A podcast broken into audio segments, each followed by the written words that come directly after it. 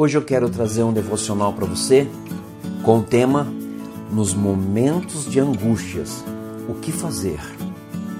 Segunda Crônicas, capítulo 7, versículo 15 diz: De hoje em diante os meus olhos estarão abertos e os meus ouvidos atentos às orações feitas nesse lugar. Nos momentos de angústia, ansiedade, medo, dor, que bom saber que Deus está nos ouvindo, que Deus está com seus olhos abertos, observando a nossa vida de todos os lados e de todas as maneiras. Com os ouvidos, Ele ouve o nosso pedido de socorro. Que consolo, que conforto e que paz nós podemos receber ao entender que Deus está com os olhos abertos e com os ouvidos atentos.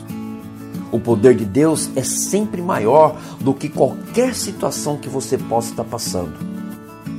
O poder de Deus é maior que a angústia. O poder de Deus é maior que a tristeza.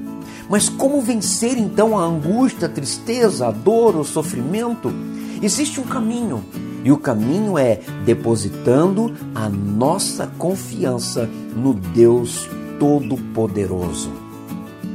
Davi creu que só havia uma escapatória na angústia: invocar o nome do Senhor em perfeita confiança.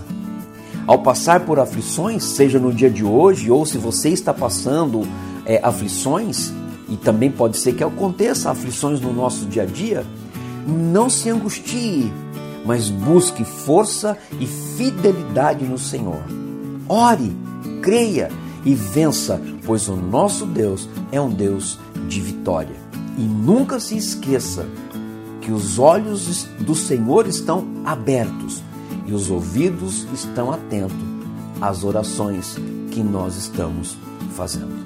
Que Deus abençoe a sua vida, Deus abençoe a sua família.